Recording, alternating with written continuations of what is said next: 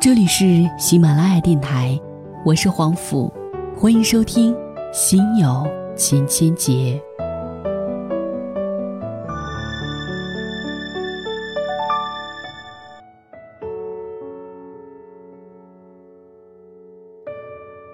当我的闺蜜们都组团嫁人时，我开始喜忧参半。二月十四号，高中闺蜜兰结婚了，在青岛。三月十四号，大学闺蜜蒲订婚了，在上海。一星期前，曾与我同床共枕的室友莉莉也有了男伴。二十四小时前，曾许诺我。要陪我一起结束单身的男，也宣布五一结婚。刚刚在刷朋友圈的时候，曾经志同道合的朋友方，也大方的晒出了自己的结婚证。一年前，甚至半年前，他们都还是单身，可是突然的，就比翼双飞抛弃了我。从友谊层面来说，我是开心的，甚至艳羡的。可是打心底说，我在祝福的同时，感到了自己内心深处的落寞。这落寞，是压抑在心底的暗影，消瘦，甚至憔悴。那些说好了一起要当彼此伴娘，见证彼此幸福的人，也都因为生活，各奔东西。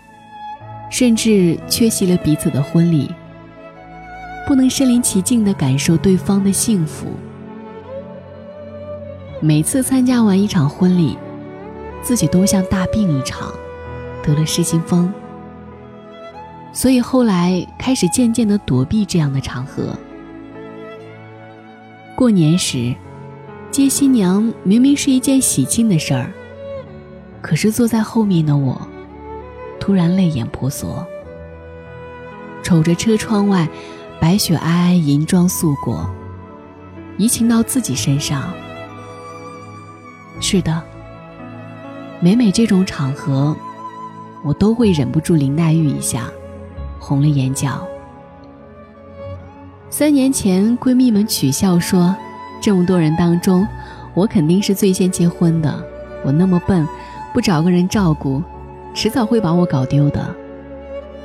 他们说的时候，我也信以为真。是啊，我那么笨，笨到把对方弄丢还不知所以然。可是即便如此，他们还是统统猜错。我成了最后代价的那个人。非但没有把自己搞丢，还只身留了下来。在他们印象里，这绝对不会是我干的事儿。可这的的确确发生了，千真万确，独一无二。我知道，他们每一次向我报喜的时候，都欲言又止，想要问一些关于前任的情况。可好像是怕我敏感，总是拐着弯儿东拉西扯。其实，早已经被生活钝化了，哪里有那么多敏感？感情是使人成熟最好的催化剂。历经磨难，我们总会将那些伤痛看得云淡风轻的。从来不曾一个人舟车劳顿过，可是自恢复单身后，这件事儿几乎是立即提上日程。前几日陪同事看房的时候，遇见了一个姑娘，就顺便问了问她周围的生活设施以及日常琐事。连问了三个问题，她都表示不知道。不知道很正常，可是他在这个小区里生活了四年，四年对这里还一无所知。就比如说，就连他们家网费都不知道交多少。这种现象，多么令人匪夷所思。可是，在返回的路上，我好像突然懂了其中的缘由。一个对生活全然不知的女人。背后一定有一个对其照顾的细致入微的男人。时间往前推，在以前，我好像也不知道这些生活琐事。坐地铁要有人拉着，过马路也得有人牵着，哪里知晓生活里的炊烟？何况油盐酱醋。可是你看，现在坐地铁就得看站，过马路就得看指示灯，还必须将自己浸泡在油盐酱醋里。究其缘由，是因为身边没了照看自己的人，所以才步步为营，小心翼翼。如果，我是说如果，如果我不是一个人，如果他还陪在我身边，我想我对生活琐事的了解程度。不亚于那个姑娘的临界点，所以那些对生活一无所知的姑娘，有时是令人艳羡的。当然，令人艳羡的不是她对生活的囫囵吞枣，而是他背后那庞大的宠爱。我曾经看过一本书，叫做《宠爱》，目的就是要唤醒现代姑娘们宠爱自己的潜意识。小时候有父母，长大后有朋友，成长的岁月里，我们总是将自己的爱交给别人保管，并以此获宠。当他人给时，我们欢快；当他人不给时，我们沮丧。可是，我们忘了自己宠爱自己。如果你曾经有很多很多宠爱，有一天失去了。那么，试着自己找回他，他一直在，从未走远。周末的早上，很早醒来，给自己炖了一份银耳羹，冰糖、枸杞、红枣、桂圆，看着它们交融在一起，颜色渐渐浓烈，心情突然像黎明的太阳般美好。在这样的早上，心情特别美丽。近来，相比于之前的那一些岁月，心境日益平和，就像这暖风一般，和煦中透着暖，不再义愤填膺似的突然愤怒，不再如文青般的愤世嫉俗，也不再过分的执着。这些生活教会我的箴言，假以时日，终将给我以芬芳、爱情，亦或梦想。如卡尔维诺所说的：“我对任何唾手可得、快速、出自本能、即兴、含混的事物，没有信心。我相信缓慢、平和、细水长流的力量。我不相信缺乏自律精神、不自我建设、不努力，可以得到个人或集体的解放。”在今天节目结束的时候，在此。把深深的祝福送给我的那位好朋友，陈芳，感谢你一路陪伴我，感谢你在这一路上给我的支持和鼓励，有你在，梦想就在。同样道一声新婚快乐。